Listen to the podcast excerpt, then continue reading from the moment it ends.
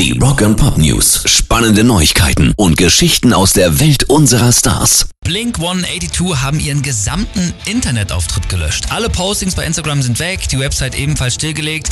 Da sieht man jetzt nur so ein lustiges Häschen mit den Worten Under Construction, Hard at Work, Checking Back Soon. Also in Arbeit oder hart an bei der Arbeit und wir sind bald wieder da.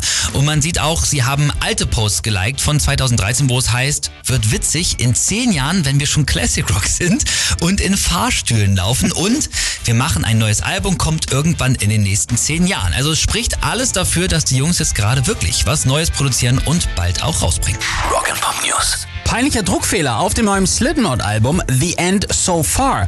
Auf sämtlichen physischen Erscheinungsformen, also CD, Vinyl und Co., stand nämlich plötzlich The End For Now.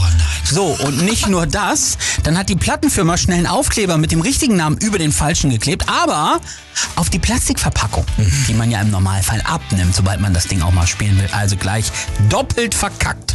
Rock and Pop News. David Bowie ist auch nach seinem Tod 2016 mehr als relevant und zwar musikalisch genauso wie bei Kindernamen. Rambo Ramon Rainer, Angel, Gandalf Merlin. So nämlich. Im letzten Jahr gab es in Großbritannien 150 neue Siggis, also benannt natürlich nach Ziggy Stardust.